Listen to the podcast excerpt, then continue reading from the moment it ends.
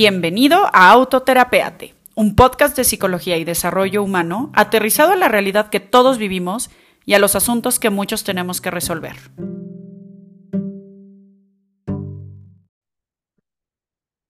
Hola, hola, hola a todos, ¿cómo están? Bienvenidos a un episodio más de Autoterapeate Podcast. Yo soy Luga Ballesteros y el día de hoy estoy grabando este episodio fuera de tiempo, fuera de horario, fuera de día, fuera de todo pero con muchas ganas de grabarlo. Les cuento felizmente que hace unas semanas tuve la oportunidad de participar en el Mundial de Yoga en la India y fue un viaje espectacular, fue una nueva apertura de perspectiva impresionante la que me dio poder estar en un país que es tan particular, tan rico, tan complejo, tan variado, eh, tan profundo en sus creencias y pues bueno, un montón de cosas que aprendí desde ahí.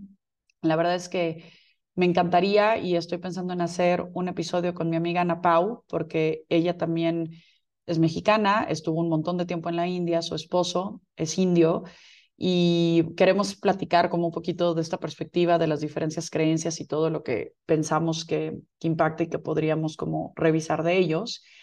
Y hubo particularmente una idea que me encantó, que se me quedó dando vueltas en la cabeza y que quiero revisarla hoy. Y luego pues vino a ser como un clic bastante exacto con un libro que estoy revisando y con unas ideas que vienen por ahí. Así que vamos, vamos dándole.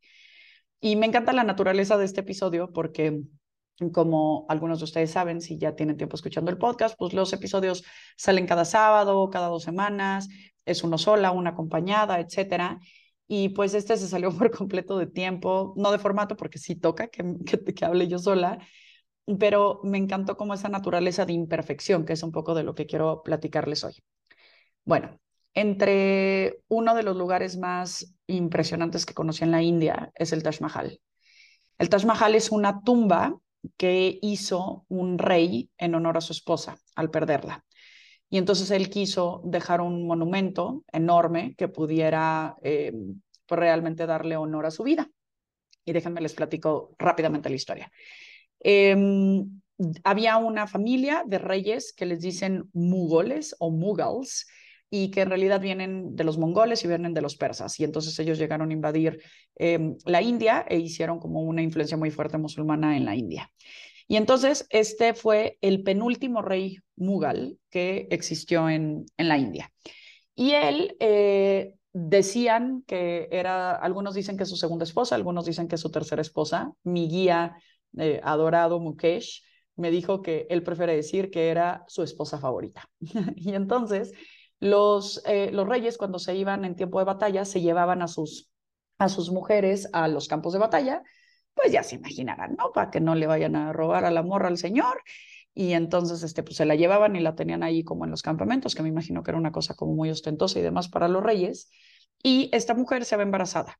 Se le adelanta el parto, nace eh, una de las princesas y resulta que ella empieza a perder demasiada sangre y entonces empieza a agonizar. De plano le hablan los médicos al, al, al, al rey y le piden que, que vaya a verla para despedirse, ¿no? Y entonces ella antes de morir le pide tres cosas. Eh, la primera es que no se vuelva a casar. La segunda es que haga un monumento en su honor. Y la tercera es que eduque a sus hijos como un papá y no como un rey. Y mm, me da mucha risa el grado de, control de la mujer, ya aún así en su lecho de muerte. No te vuelvas a casar. Así como ya no sé ni para qué le importaba, pero bueno. Le hizo prometer eso. Y entonces este rey y hizo el Taj Mahal en su honor.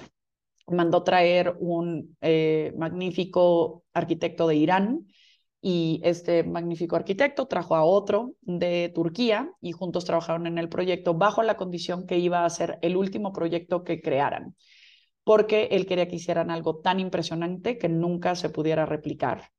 Eh, él ofreciéndoles a cambio una pensión de vida para, para que no tuvieran que trabajar el resto de la vida y dicen por ahí que hasta con una amenaza de que si volvían a hacer un proyecto, entonces les cortaría las manos. Eh, dicen que esto es solo una leyenda, pero bueno, de cualquier manera él se los pidió así y fue un acuerdo que hicieron de quedarse pensionados después de este gran proyecto.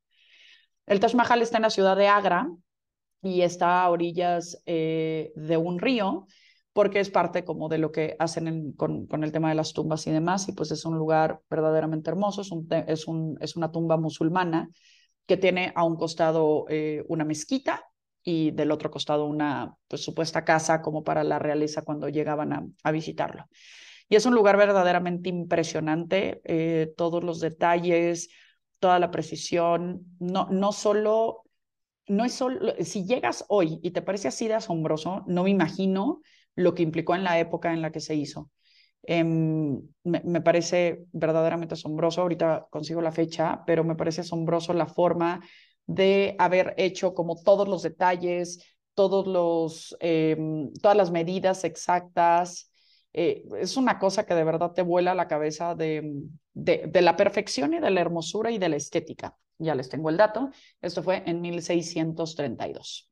¿No? Entonces es verdaderamente una locura que hayan hecho algo así de perfecto, así de bello, así de hermoso, o sea, es una cosa que de verdad te roba el aliento y, y es impresionante. Y sí, no, no hay cosa igual, ¿no? Es una de las eh, siete maravillas modernas de, del mundo y pues bueno, es bastante impresionante. Y aquí viene el dato. Estoy viendo eh, esta obra maestra. Eh, quienes, quienes me conocen sabrán que soy bastante chillona y pues bueno, llegué y lo vi todo así, un llanto incontrolable. Y de pronto mientras me, me narraba mi, mi guía, me comenta que me dé cuenta que en una de las paredes de arriba, como en una parte interior, no tiene mármol, todo está hecho de mármol, ¿no? Y entonces yo así como de por, y porque me dice, porque en la India tenemos una fuerte creencia que todo aquello que es perfecto está eh, en una posición muy vulnerable, vamos a decir. Y me empezó a explicar y me pareció verdaderamente apasionante porque creo yo que es bastante distinto de la forma de pensar de Occidente, ¿no? En donde creo que continuamente estamos justamente aspirando a la perfección y por ahí pues a las drogas y a la neurosis por no alcanzarla nunca. Y me pareció hermoso, me pareció hermoso porque la, la creencia es algo por, eh, por, por lo que voy a decir. La perfección te hace dos cosas. Por un lado, te hace sujeto a envidias, a calamidades, a, a, a malos deseos, ¿no? De, de, parte del entorno por ser perfecto, ¿no? Y por otro lado, la perfección te pone en una eterna e incansable vulnerabilidad y preocupación porque en realidad siempre estamos dispuestos, más bien siempre estamos eh, en, la, en la posibilidad de volvernos imperfectos a cada segundo que ocurre, ¿no? Y entonces yo lo pienso de una manera muy simple. Si yo compro un coche nuevo y está perfecto, ¿no? No tiene un rayón, no tiene polvo, no tiene nada, huele a nuevo, está perfecto, tiene cero kilómetros. ¿Qué significa perfecto? Pues no sé, avanzo y ya tiene un kilómetro, ¿eso le quitó lo imperfecto? Eh, se ensucia, ya lo va a lavar por primera vez, ya no es virgen de, su pintura, ¿no? Lo estoy estacionando y le pego un poco. Eh, abre la puerta el coche de al lado mientras estoy en el centro comercial y tiene una bolladura. Y entonces este anhelo de perfección nos mata lentamente, nos quita el aliento, nos, nos persigue como, de verdad, como una neurosis, como como en una no aceptación de la realidad. Hace unos episodios que hablábamos de, impermanencia, es que anhelar la perfección es como cancelar la posibilidad de la impermanencia, porque ya que llegaras a ser perfecto, pues lo imperfecto va a impermanecer. Entonces, eventualmente se va a esfumar y otra vez te vas a haber visto en la misma eh, complicación y en la misma preocupación de volverte imperfecto. Y entonces lo que me explicaba es que es parte de esta creencia que incluso eh, se emocionan mucho cuando, por ejemplo, nace un bebé y tiene un lunar en la cara o tiene algo que lo vuelve imperfecto, porque entonces pareciera que está protegido de esa preocupación, de esa maldad. Y la verdad es que me quedé pensando en cómo este año para mí, si lo pudiera definir como con una idea, ha sido el año en el que he considerado lo que me parecía absolutamente reprobable y en donde he cuestionado aquello que me parecía absolutamente total, absolutamente incuestionable, ¿no? Vamos a decir. De pronto creo que nos vamos arraigando como a ciertas creencias absolutas de lo que está bien, de lo que está mal, de lo que se vale, de lo que no se vale. Y creo que mientras voy dando terapia, mientras aprendo a conocer los puntos de vista de las personas que me rodean y de cómo se va formando el sistema de creencias, de valores, de necesidades de, de todas las personas que me rodean, no solamente mientras doy terapia, sino también de amigos, de personas cercanas y demás. Pues me doy cuenta de, de esta idea como tan absoluta de que todos tenemos las mejores razones para ser como somos y que incluso en la mayoría de las ocasiones ni siquiera hay una intención de maldad o de, o de daño al otro. Lo cual me lleva a, a, pensar en esta parte de, de perfeccionismo como una idea irracional a un lugar utópico. Y por ende lo que nos cansa tanto, por ende lo que no nos deja disfrutar de lo que ya tenemos, de lo que ya somos, de de con lo que contamos y de cómo una persona brilla tanto cuando se siente merecedora, cuando se siente digna, cuando se siente auténtica. Porque el perfeccionismo es ese mensaje así al pie de, de del texto, vamos a decir, de la vida, que te dice, mm, mm, todavía no, todavía te falta, échale ganas, mano. No, no, no, todavía no, échale ganas. Puedes estar más flaca, puedes ser más inteligente, puedes tener más dinero, tu coche está bien chafa, pues, ¿sabes? Y entonces en lugar de decir, tengo esto y estaría padre tener esto otro, empiezas a solamente darte cuenta de lo que no tienes. Y recientemente les he explicado a mis pacientes una idea que espero hacerla claramente hablada porque la actúo y me paro y ya saben que soy un poco histérica e histriónica. Yo creo que hay dos maneras como podemos enfrentar, enfrentarnos a metas en la vida y creo que eh, puede ser bastante afortunado hablar de este tema ahorita que nos eh, que tal vez algunos vamos a revisar nuestros propósitos de año nuevo. Y si no lo vamos a hacer tan clichésoso como el propósito de año nuevo, tal vez es un tema que eh, psicológicamente se abren ciclos, se, cierran ciclos en realidad a cada momento de la vida, cada día, cada semana. Pero cuando cambia un año, pues es, una, es un momento mundial en el que pues esto se vuelve como un poquito más eh, sentida la energía y, sensible como todas estas posibilidades de reinventarnos, ¿no? Incluso de autoactualizarnos, de probar si siempre sí o siempre no soy esto que me he venido contando. Y cuando nos determinamos en ciertos propósitos o nos, nos dirigimos hacia ciertos propósitos, pienso que hay dos maneras de dirigirnos a todo. ¿Me quiero alejar de lo que no quiero ser o me quiero acercar a lo que sí quiero ser? ¿Me quiero alejar de ser gorda o me quiero acercar a ser saludable? ¿Me quiero alejar de ser huevona o me quiero acercar a ser activa? ¿Me quiero alejar de ser como eh, cualquier referente que tenga de maternidad, de maestro, de lo que... No, yo, no quiero ser como mi mamá, yo no quiero ser como mi papá, yo no quiero ser como mi hermano, yo no quiero ser, no, porque eso pasa mucho, es como, como en esta distinción, es el no quiero ser, pero no me pregunto cómo sí quiero ser como sí quiero ser en mi maternidad, como sí quiero ser en mi fraternidad, como sí quiero ser hacia eso que me, que me, que me dirijo. No quiero este coche, pero cuál sí quiero. No quiero esta forma de vida, pero cuál sí quiero. Y creo que esto es bien importante si lo revisamos a nivel mental, porque el ser humano está bastante influenciado por aquello que toma como referente. Y es muy simple, si nosotros tuviéramos una imagen, y la pueden encontrar fácilmente en Internet, y los invito a que hagan el ejercicio, si ustedes buscan este, palabra, eh, colores escritos diferente o algo así, ahorita les busco como realmente sale en Google, ¿no? Lo que ustedes podrían hacer es literalmente tomar una hoja, ¿no? Y entonces vamos a decir que está escrito así con letras la palabra amarillo, la palabra negro, la palabra azul, la palabra rojo y están así 20 palabras. Pero esas palabras, la palabra amarillo está escrita con letras negras. La palabra azul está escrita con letras rojas, la palabra verde está escrita con letras azules, la palabra así. Entonces, es diferente la mirada, o sea, lo que nos dice el color con lo que estamos leyendo. Si nosotros tratamos de leer estas palabras, no leyéndolas, sino diciendo su color, nos va a costar mucho más trabajo que si leemos la palabra. No importa si la palabra está, está dibujada en el color que sea, las letras, lo que es evidente, lo que es referente, nos va a llamar mucho más a la mirada. Y entonces, si yo me estoy queriendo alejar de ser gorda y estoy viendo mi gordura, entonces lo único que yo estoy viendo, ese es mi referente. Mi referente es eso que no quiero ser. Y voy a poner aquí un ejemplo que me es muy común con mis pacientes. es que mi mamá fue de tal forma que no me gusta, entonces yo no quiero ser como mi mamá. O mi papá fue de tal forma que no me gusta, yo no quiero ser como mi papá. Y entonces, en lugar de, vamos a pensar que de un lado está tu, tu mamá o tu papá, y del otro lado está ese papá o mamá que sí quisiera ser, ¿no? Y entonces hay dos maneras, tú estás en medio, estás volteando a ver hacia tu papá o tu mamá, o estás volteando a ver hacia ese papá o mamá que te gustaría ser. Porque muchas veces lo que estamos haciendo es que en lugar de voltear a ver ese concepto nuevo que quiero formar, entonces sigo tomando como referente eso que no quiero ser y camino hacia atrás.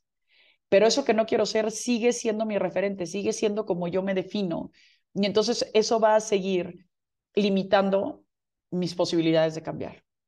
Ahora, la idea no es darle la espalda a papá y a mamá e irte y decir no te quiero volver a ver nunca, al contrario, es mirarlos, reconocerlos, abrazarlos, aceptarlos, agradecerles los, lo que hicieron y después dar la vuelta para preguntarte qué es. Pero bueno, en esta parte de, de, de, cómo quiero ser y demás, y sobre todo en los asuntos familiares se vuelve muy complejo, y por eso voy a tener una invitada en, en, la siguiente entrevista, que es experta en constelaciones familiares, que es un tema que me apasiona y que no, podemos no hemos podido trabajar hasta ahorita en el podcast. Entonces, esperen noticias que va a estar muy padre.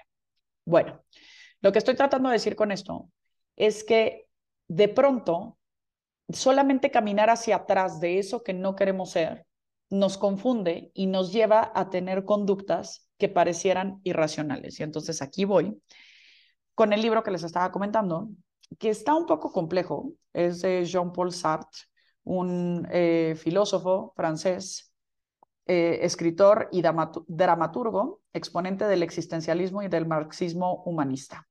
¿Okay? Esto es de por ahí de 1946 y demás. Y él explica varias cosas, ¿no? Pero bueno, me voy a ir a una idea central que dice, la conducta emocional no es en absoluto un desorden, es un sistema organizado de medios que tienden hacia una meta. Y se recurre a este sistema para disimular, sustituir, rechazar una conducta que no se puede o no se quiere mantener. Vamos a desglosar esto. La conducta emocional no es en absoluto un desorden. Es decir, pareciera que alguien dice que la conducta emocional puede llegar a ser desordenada. Y vamos a poner un ejemplo súper simple y, muy adecuado en estas épocas, ¿no? Yo quiero bajar de peso, ¿ok?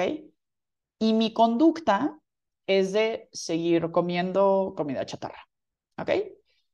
Pareciera desordenado que donde yo quiero bajar de peso, sigo comiendo eh, comida chatarra chatarra. ¿Ok?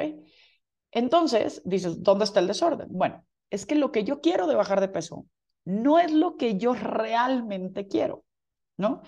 Es lo que me dice la sociedad, es lo que yo me he querido comprar, es en lo que me insiste mi pareja, es lo que yo veo en las fotos.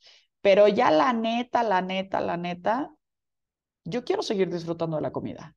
O yo disfruto incluso de los beneficios de mi sobrepeso por tal vez tener un buen pretexto para no hacer ejercicio, por tener un buen pretexto para no comprarme ropa, por tener un buen pretexto para no tener pareja, por tener un buen pretexto para sentirme inseguro. Y atención, todo esto no lo estoy diciendo desde un juicio, para nada, es más, es hasta medio proyección. Pero esto que yo estoy diciendo tiene que ver con lo que yo realmente quiero. No es fácil y no es común encontrarnos en un lugar de tanta apertura y confianza socialmente hablando como para que podamos netear así a calzón quitado de qué es lo que realmente quiero. Porque difícilmente alguien va a decir cosas pues muy disruptivas con respecto a cómo se siente hacia, cerca, hacia cierto familiar o hacia su trabajo o hacia su vida, porque pues somos una sociedad de muchas máscaras, porque somos una sociedad de tantos filtros que nos volvemos inauténticos y en donde de pronto decir, me caga mi hijo, uh, no, olvídate, o sea, a la hoguera, ¿no? Cuando, pues creo que a todos eventualmente nos ha pasado, ¿no? Entonces, y así nos pasa, y eso, y que de pronto tengas esta emoción, no significa que lo odies y que lo vayas a abandonar y que nada, simplemente de pronto lo sientes. Y así nos va pasando con un montón de cosas. Y como no me atrevo a decir, me quiero mantener en sobrepeso, pues entonces hago como que ya me voy a poner a dieta, hago como que ya voy a llevar mi agenda, hago como que ya voy a estudiar inglés, hago como que ya voy a ordenar mi closet, hago como que ya voy a hacer un montón de cosas, pero en el fondo lo que ya, lo que sí quiero hacer es quedarme cómodo. En el fondo lo que sí quiero hacer es lo que ya vengo haciendo. Por eso lo vengo haciendo, porque la gratificación que me da hoy, eso que hago, es mucho más grande que eso a lo que según yo me quiero orientar. ¿no? Y de aquí viene esta frase que me encanta de Alfonso Ruiz Soto, de que quien conoce el beneficio realiza el esfuerzo. Es decir, hasta que no conozcamos realmente el beneficio de esa acción, de ese objetivo que estamos viendo, no vamos a tener una conducta ordenada hacia ese fin. Regresemos al concepto de Sartre. La conducta siempre va a ser ordenada, ¿ok? Dice aquí, él es un sistema organizado de medios que tienden hacia una meta, pero aquí la pregunta es, ¿hacia qué meta? Entonces, donde yo estoy en medio y por un lado tengo bajar de peso como una meta y del otro lado tengo una meta que es mantenerme con sobrepeso porque me encanta comer y mi conducta es sigo comiendo comida chatarra, entonces sí mi conducta emocional es un sistema ordenado, es un sistema ordenado hacia esa meta que sí quiero, en la que sí me quiero mantener. Pero entonces viene toda esta crítica, pero como así, pero así nunca vas a llegar a nada, pues sí voy a llegar a algo, a eso que genuinamente quiero llegar. Entonces, lo que quiero decir con esto es que hay que revisar realmente las razones profundas de esas metas que en teoría nos, nos queremos proponer, pero que de pronto en el fondo no hacen tanto sentido. Ocurre mucho con la lectura, ocurre mucho para estudiar un posgrado, ocurre mucho para ya tener pareja es, retador y entonces justo por eso viene la segunda parte de la frase que dice, y se recurre a este sistema, es decir, a este sistema desorganizado, para disimular, sustituir o rechazar una conducta que no se puede o no se quiere mantener. Es decir, donde yo para bajar de peso tengo que comer cosas que tal vez hoy no son mis favoritas, tengo que pararme más temprano, tengo que moverme a hacer ejercicio y enfrentarme con mi torpeza de lo mismo, pues entonces mejor pongo una conducta que parece desordenada y entonces ahí distraigo, ¿no? El objetivo del que según me quiero acercar. Entonces, quería revisar estos asuntos de una manera como un tanto práctica para darnos cuenta de lo fuerte que es orientarnos hacia objetivos que nos dicen que deberíamos de tener pero en los cuales no, no estamos del todo convencidos.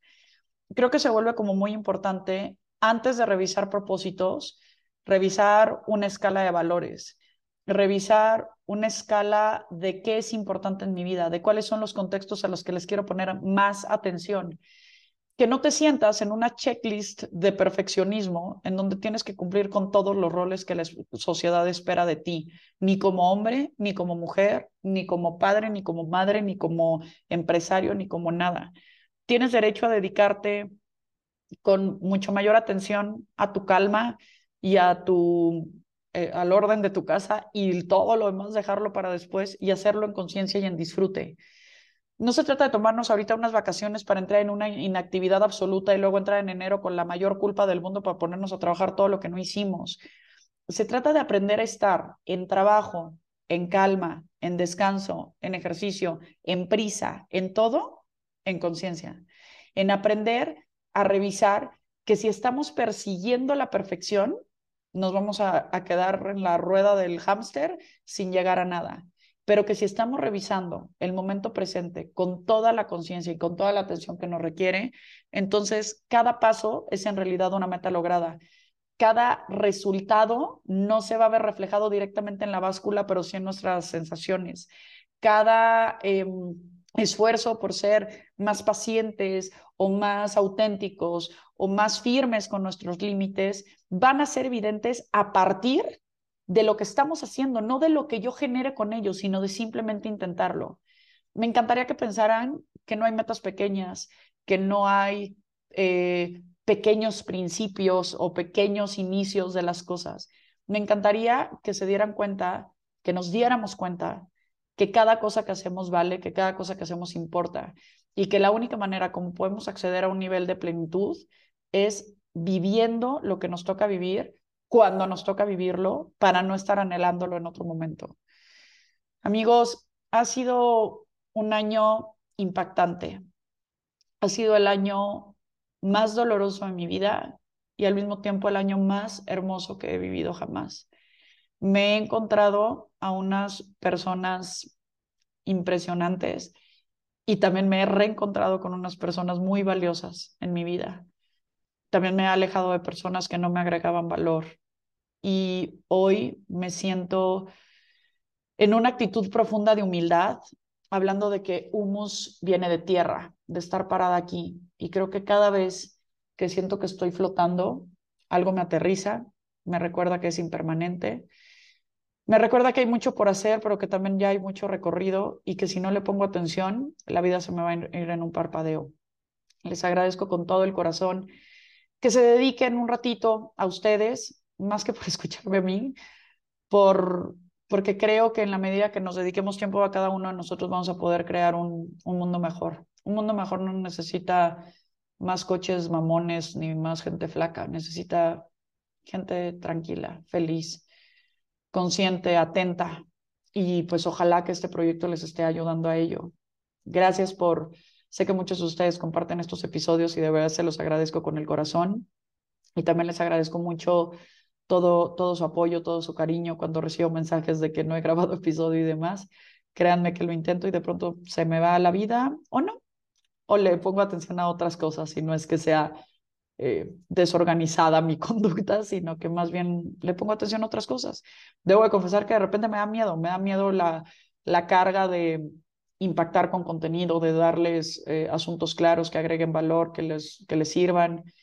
Y pues nada, aquí estoy yo siendo yo, agradeciéndoles con todo mi corazón su presencia y pues nada, preparándome para un año más, para seguir compartiéndoles contenido que les pueda impactar como me va impactando a mí. Les mando un abrazo enorme, feliz, feliz, feliz año, feliz renacer, feliz amanecer. Un beso enorme y nos vemos en el último episodio de este, de este año, del 2022 para revisar el libro de Cuídame de ti, de la preciosísima Mónica Salmón. Ya sé que varios lo andan leyendo. Eh, espérenlo, va a estar increíble. Un beso enorme. Chao.